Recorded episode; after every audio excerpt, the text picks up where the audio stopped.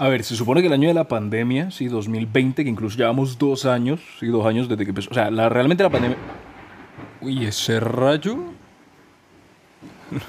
y ese rayo. Está, está lloviendo duro, para que está lloviendo duro y está lloviendo venteado, pero ese rayo no me lo esperaba. Pero bueno, el caso. ¿De qué estábamos hablando? Ah, bueno, de la UFC. Se supone que el año de la pandemia había sido el mejor año para ellos. ¿sí? El, mejor, el, año de la pandemia básicamente ellos vendieron un poco de pay-per-views porque eran básicamente lo único que estaba en televisión. ¿sí? Porque de resto, pues digamos, llegó la pandemia, todo el mundo cerró. ¿sí? Desde básquetbol hasta fútbol, fútbol americano, hockey, todo cerró. Pero la UFC no solamente pudo ser la única en, digamos, estar todavía en promociones, sino que encontró una manera de hacerlo que fuera sistemática, ¿sí? Ya fuese en Dubai, ya, bueno, en Dubai no, ellos no estaban en Dubai, estaban en Saudi Arabia, ¿sí? Estaban en Fight Island, pero también podían hacerlo en Las Vegas, ¿sí? En el, en el, en, ¿cómo se llama? Los headquarters, en el Apex. Y de alguna manera eso les permitió no solamente volver, sino que hacerlo de manera rápida, ¿sí? Si no estoy mal, estuvieron apenas como dos meses fuera de, o sea, dos meses sin peleas, pero pudieron hacerlo y volver y pues básicamente el año 2020, que fue el año de la pandemia, fue el mejor para ellos. Después vino el año 2021, que se supone que fue, según los datos, mejor que el 2020. Y ahora estamos en el 2022 y empieza en 2022, el 3 de enero de 2022 y la verdad no parece, no parece por ningún lado que vaya a ser un año peor, sino que parece todo lo contrario, va a ser, pareciese que es el año que puede superar todos los récords por varias cosas. La primera, porque pues digamos, saben que si vuelve a haber algo por pandemia, pues digamos, ya tienen el mecanismo para volver a, estar activos lo más pronto posible. Segundo, la cantidad de nombres que han salido.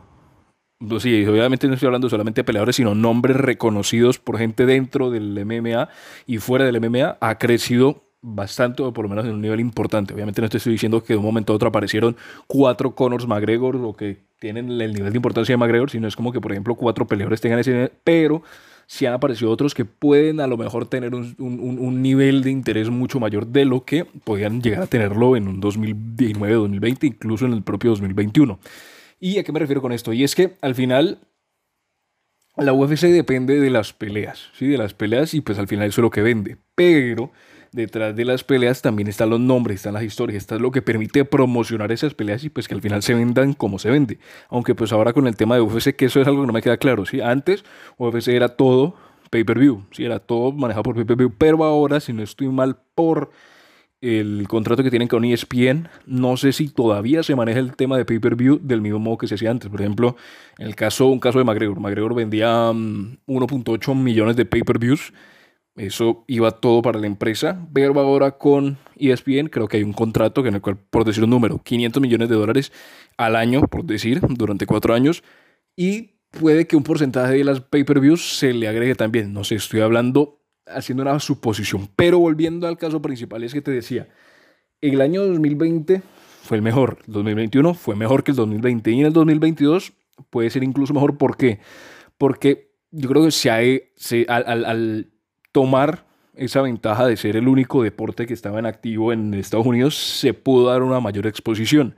Y no solamente se pudo dar una mayor exposición, sino también a lo largo de estos años se han desarrollado mucho más los, los, las personas o los peleadores, se han desarrollado mucho más, no solamente dentro del octágono, sino fuera, con todo lo que tiene que ver con la, con la mediatización, con todo lo que tiene que ver con la popularidad, con todo lo que tiene que ver con pues, el, el, el lado o la parte del entretenimiento del negocio. ¿sí? Porque pues al final UFC es una, una compañía que se encarga de promocionar un negocio que es el deporte de las MMA, pero también está la parte de entretenimiento que es al final la que permite promocionar ese negocio, ¿sí? Por eso es que al final hacen todo lo de las conferencias de prensa, hacen los Waynes o los pesajes, hacen eh, en YouTube tienen toda una producción cada vez que es una pelea, por eso es que están los embedded, por eso es que están las entrevistas, por eso es que están los promos, por eso, o sea, no es solamente la parte de deporte, sino también es la parte del entretenimiento que hace que las personas se interesen y que incluso lleguen a conectar con algún peleador. ¿sí? Ya es cuando se crean los fanáticos o las legiones de fanáticos, como se podría llegar a decir, y es lo que hace que en el momento de la pelea, pues digamos, crezca el número de personas que puede llegar a verlo y pues al final beneficie los retornos de la compañía. Y en este caso,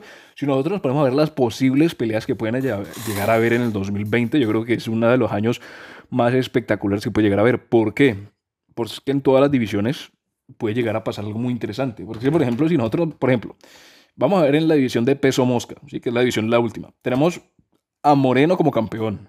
¿sí? Que el Moreno, la próxima pelea que puede llegar a tener es con Figueredo, que es una pelea interesante para, obviamente estamos hablando de los, de los top, ¿sí? de, los de las peleas, obviamente no vamos a hablar de una pelea de, de, de dos personas que son conocidas dentro solamente dentro del mundo o la comunidad de MMA, sino de personas que son o peleadores que son conocidos dentro del mundo de los MMA y que tienen a lo mejor también un pie o, algo de reconocimiento por fuera de lo que es el, el, hardcore de, de, las MMA. Entonces, por un lado, está la pelea de Brando Moreno contra Davison Figueredo, ¿sí? la trilogía.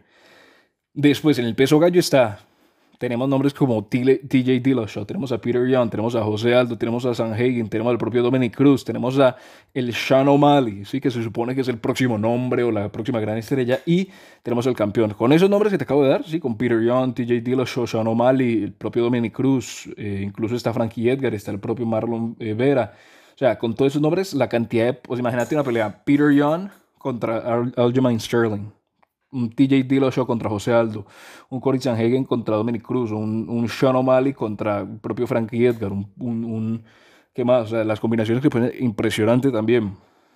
Luego en el peso pluma, Volkanovski, es que mira los nombres que tenés, tenés a Volkanovski, tenés a Holloway, tenés a Ortega, tenés a Jair, tenés a Chang Sung, tenés a Josh Emmett, tenés a Edson Barbosa, o sea, un poco de nombres que las peleas que pueden llegar a darse son espectaculares. Lo mismo en el peso ligero, que incluso yo creería que el peso ligero es de las divisiones más... Bueno, ese, el peso ligero es para la división de los 155, ¿sí? las 155 libras, seguida por la de las 170, que yo creo que esas dos son las categorías de peso más interesantes por lo menos para este año, porque es que los nombres que tenés, primero que en las 155, en el peso ligero tenéis a McGregor, que eso ya obviamente está lesionado y bueno, todo esto, pero cuando vuelva al final la pelea de McGregor cuando vuelva puede ser interesantísima. Y tenés muchas posibilidades, porque imagínate, tenés un nombre como Gaethje, tenés a Poirier, tenés a Makachev o Islam, tenés a Chandler, tenés a Dos Años, tenés a Ferguson, tenés a Hooker, tenés a McGregor y los que vienen detrás.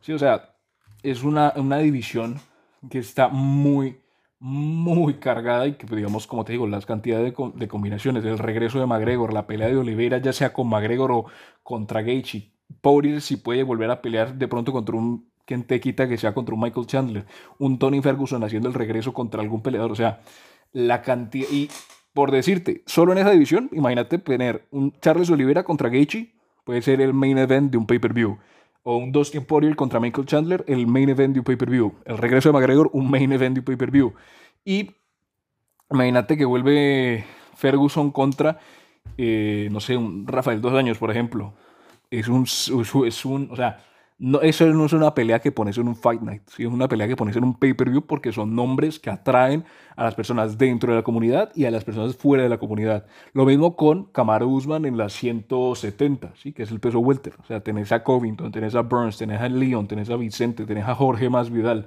tenés a Stephen Thompson, tenés al propio Kamaru Usman y las combinaciones, imagínate.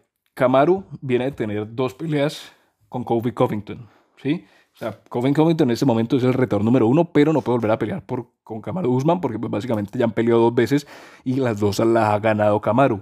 ¿Puede que peleen una tercera? Sí, pero debe pasar un tiempo y deben pasar algunas circunstancias para que vuelva a pelear. Pero imagínate, por ejemplo, un Colby Covington contra Jorge Masvidal por la rivalidad que pueden llegar a tener, ¿sí? sea armada, no sea armada, pero el, el, interés que puede llegar a tener esa pelea es espectacular. Lo mismo un Leon Edwards contra Kamaru Usman o el propio Kamaru contra, por decirte, un Dustin Poirier, si es que llega a subir de categoría, o un Colby Covington contra Dustin Poirier, si llega a subir de categoría.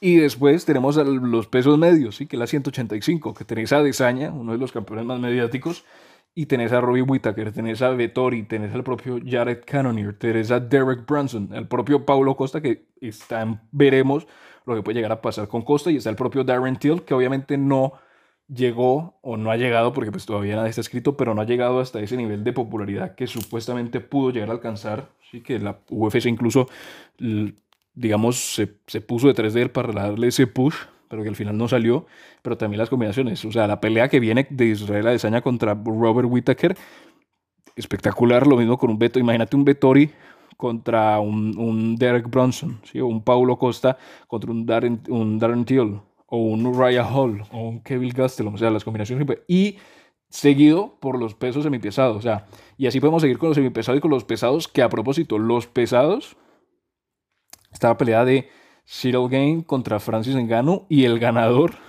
luego aparece en la pelea también, aparece en la discusión eh, John, John, Jones, o sea, un John Jones contra un Francis Ngannou, contra un Cyril Gain, con los nombres que tienen ambos, sería espectacular. O sea, quiero decir es que se supone que el 2020 fue uno de los mejores años para el UFC, que fue superado por el 2021 y que puede llegar a ser superado por el 2022 por la cantidad de nombres que tiene la UFC y las combinaciones de peleas que pueden llegar a darse.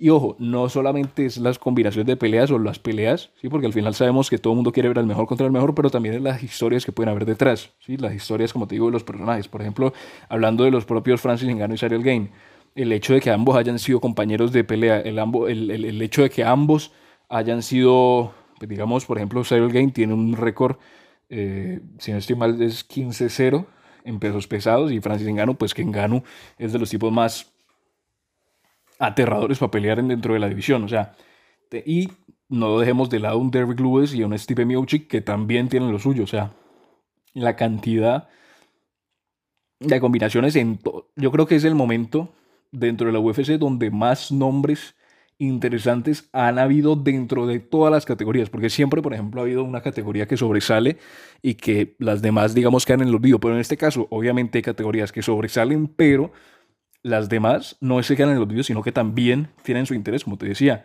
Hay interés en la 155, en la 170, en el peso pesado, en la 185. Incluso con las mujeres, sí. Tenemos a Valentina Shevchenko, tenemos a Runa Mayunas, tenemos a Amanda Nunes, a Juliana Peña, incluso a San Wei a Holly Holm, que sigue después de tantos años. O sea, la cantidad de nombres que tiene la UFC en este momento, de estrellas que tiene la UFC en este momento, porque pues al final lo podemos decir así, son estrellas no al nivel mediático, puede ser otras estrellas de otros deportes, pero son estrellas al fin y al cabo. Yo creo que en el 2022, si Deina, que al final es un genio para la promoción, consigue organizarlo de la mejor manera, puede ser incluso un mejor año que lo que fue el 2021, superando todos los récords de pay-per-views, todos los récords de asistencia, o sea, porque los nombres están y el interés que se ha generado por la UFC ha crecido muchísimo. O sea que creo que si pensamos que el 2021 fue el mejor año, el 2022 tiene lo suyo para incluso romperlo o doblarlo, por lo que te acabo de comentar. Entonces, atenti, atenti con la UFC porque se, pueden venir, se vienen cositas.